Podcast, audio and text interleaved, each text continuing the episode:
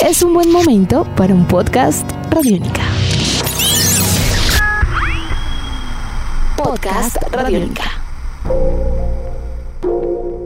Hola, bienvenidos al podcast de Chévere Pensar en Voz Alta. Yo soy Aleja Beltrán y con la producción de Jairo Rocha y Jane Ochoa iniciamos un nuevo episodio.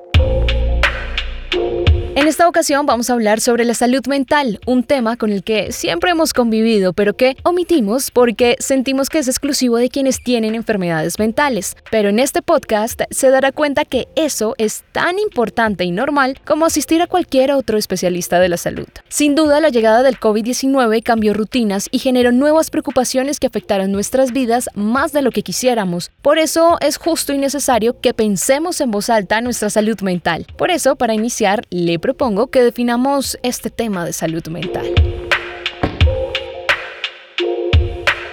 Jimena Mayorga, especialista en psiquiatría y maestrante en terapia familiar sistemática de la Universidad Autónoma de Barcelona. Es tonto pensar que algún ser humano no tiene algún lío en su salud mental.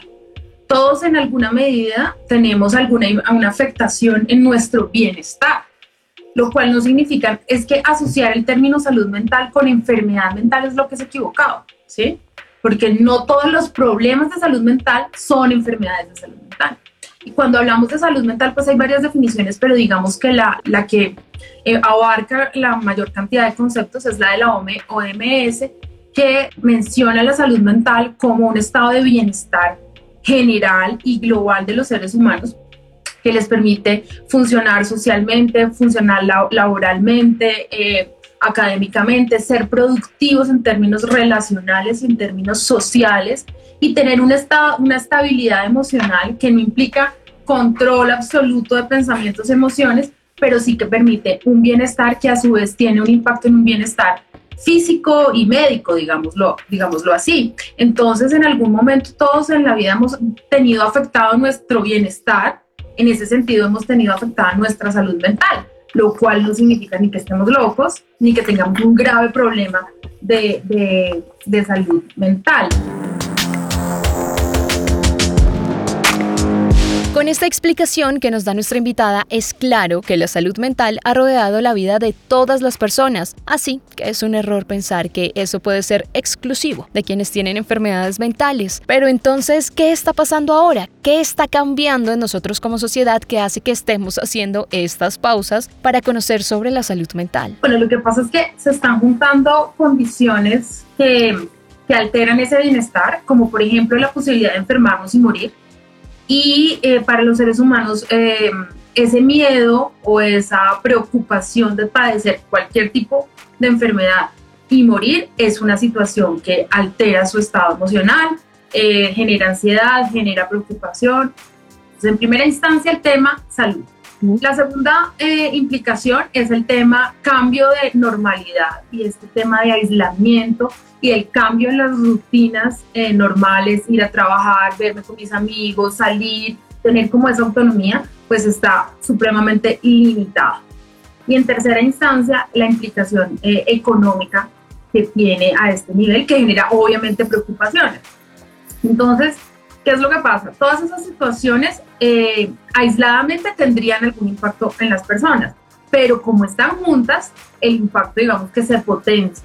Entonces, em, empiezan a aparecer algunos síntomas que generan esa preocupación, como por ejemplo el insomnio, la ansiedad, la depresión, la irritabilidad, y la gente empieza a hablar de eso, entre otras, porque mm, las organizaciones de salud mundiales y nacionales, mm, digamos que han propiciado de alguna manera que hablemos del tema, han motivado, nos han motivado a hablar como una, recomendación para tolerar el aislamiento.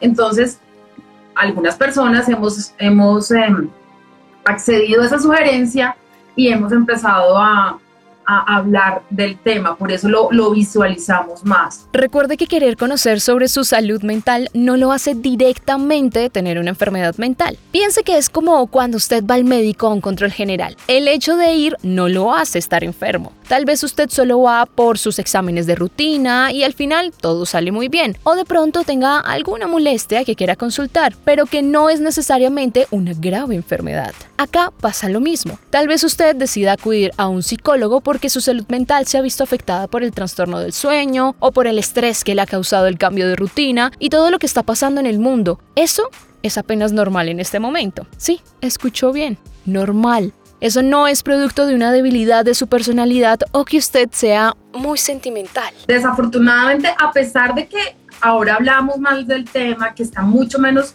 estigmatizado el buscar ayuda profesional, sigue habiendo una gran parte de la población que considera que las enfermedades mentales son debilidad y, no es así. Es muy difícil cuando estamos hablando de personas menores de edad que tienen que pedirle ayuda a sus papás y, tenemos que llegar a los límites entonces de que los niños tienen que hacer conductas demasiado disruptivas para decir, a los papás, oiga, en serio tengo un problema.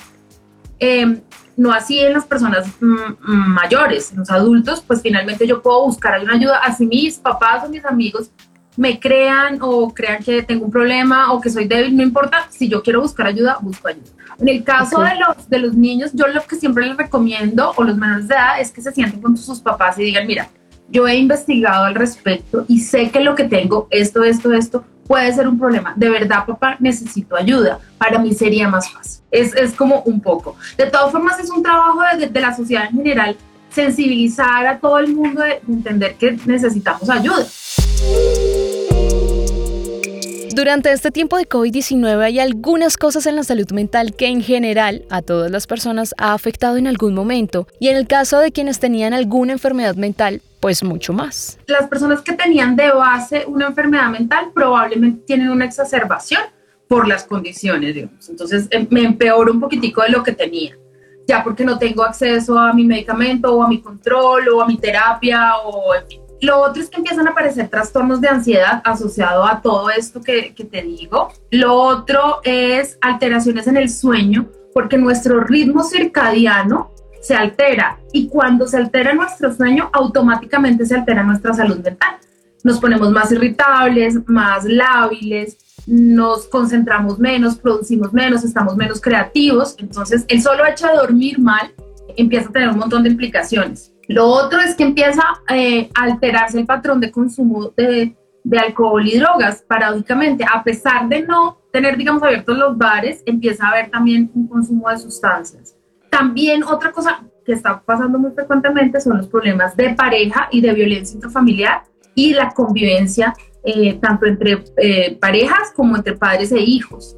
Las alteraciones en el rendimiento académico en los niños pueden ser un problema también que habla eh, digamos que es como secundario a una depresión o una ansiedad en niños. Son tantas las cosas que han pasado y que han cambiado en estos tiempos de pandemia que puede que con el tiempo usted empiece a ver que su salud mental está algo afectada. Recuerde que no todas las personas reaccionan igual frente a las cosas que pasan y algunas solo un tiempo después empiezan a darse cuenta de la real afectación. Bueno, hay otra cosa que puede que no estamos viendo ahora en este instante, sino que la podemos ver unos días más allá y es el tema de algo que podríamos denominar como estrés postraumático. Si bien esta situación no es un trauma como tal, pueden, podemos tener síntomas a posteriori, como por ejemplo un duelos no resueltos, no, no bien elaborados, no haber podido hacer todo el ritual de la muerte, o como por ejemplo miedos excesivos a salir porque me desadapté de la vida en sociedad. Entonces, esas cosas pueden pasar eh, más adelante y nos hablan de que, de que todavía no sabemos a ciencia cierta que, en qué puede desarrollarse todo esto, qué puede terminar. Así que si usted en algún momento presenta alguno de esos síntomas post-traumáticos, ya sabe que es su salud mental pidiéndole un poco de atención y de ayuda. Ahora que está intentando todo volver a la normalidad, hay un grupo en particular que preocupa más, y son los niños. Para algunos será fácil y emocionante volver a salir, pero para otros implica miedos y reacciones fuertes de rechazo. ¿Cómo controlarlo? La gran mayoría de comportamientos eh, en los niños la gran, gran mayoría son reflejo de los papás, son reflejos de los adultos que los acompañan. Entonces, probablemente si los niños tienen miedo, es un miedo que aprendieron de sus padres o un miedo que de alguna forma le transmitieron. Y asimismo, recuperar esa seguridad y esa confianza tiene que partir de los padres. Entonces, si yo todo el tiempo he estado diciendo en la casa que qué va a pasar con nosotros, que nos vamos a morir todos, pues, obviamente mi hijo va a tener miedo. Si yo le transmito a mi hijo seguridad, él no va, él se va a sentir seguro. Entonces, lo primero que hay que hacer es transmitirle seguridad, ir poco a poco, como te decía, ir poco a poco, eh, y de otro lado, eh, cuidarlos, ¿no? Porque pues no es como exponerlos, listo, no, los tengo que cuidar.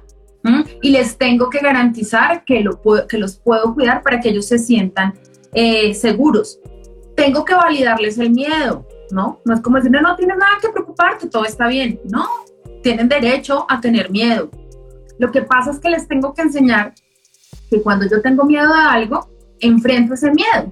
No es simplemente me quito el miedo, no es con miedo y todo, voy a ir al colegio, con miedo y todo. A pesar del miedo, sigo haciendo las cosas. Es, y es un ejemplo que le tengo que dar yo como mamá o como papá. Y em, también buscar ayuda cuando las cosas se salen de las manos, evidentemente. Y lo otro es eh, validar, porque hay niños que sí fueron víctimas de consecuencias reales, es decir, hay, hay niños que perdieron su abuelito, hay niños que no pudieron ver a más a su, a su papá porque es médico y, ya no volvió a la casa hace mucho rato. Entonces, es, es validarles que tienen razón de estar tristes y razón de estar eh, preocupados. Poco a poco, siguiendo las medidas, eh, es, digamos, no hay que acelerarse. Esto es un proceso que se va a tardar en, en readaptarse. Seguramente estos tiempos de mucha convivencia en familia no han sido fáciles, pero la mejor forma de superarlos es justamente la unión familiar y el apoyo. Así sea a distancia, hoy en día gracias a la tecnología no hay necesidad de vivir en la misma casa para poder ayudar a otras personas que están solas. Así que una llamada o una reunión virtual nunca va a estar de sobra. Así llegamos al final de este podcast sobre salud mental. Si quieren dejarnos sus comentarios sobre este nuevo episodio, estaremos muy pendientes en Twitter. Recuerden poner el arroba radiónica y el numeral chévere pensar en voz alta. También los invitamos a escuchar todas las series de podcast que tiene Radiónica. Las encuentran en nuestra página web www.radionica.rocks. Ahí está una sección que se llama podcast. Le dan clic y se encuentran con todo ese increíble universo lleno de contenido y listo para ser descubierto por ustedes. También nos encuentran en RTVC Play o si les queda más fácil pueden buscar nuestro perfil en Spotify, iTunes y Google Podcast. Hasta un próximo episodio. Chao.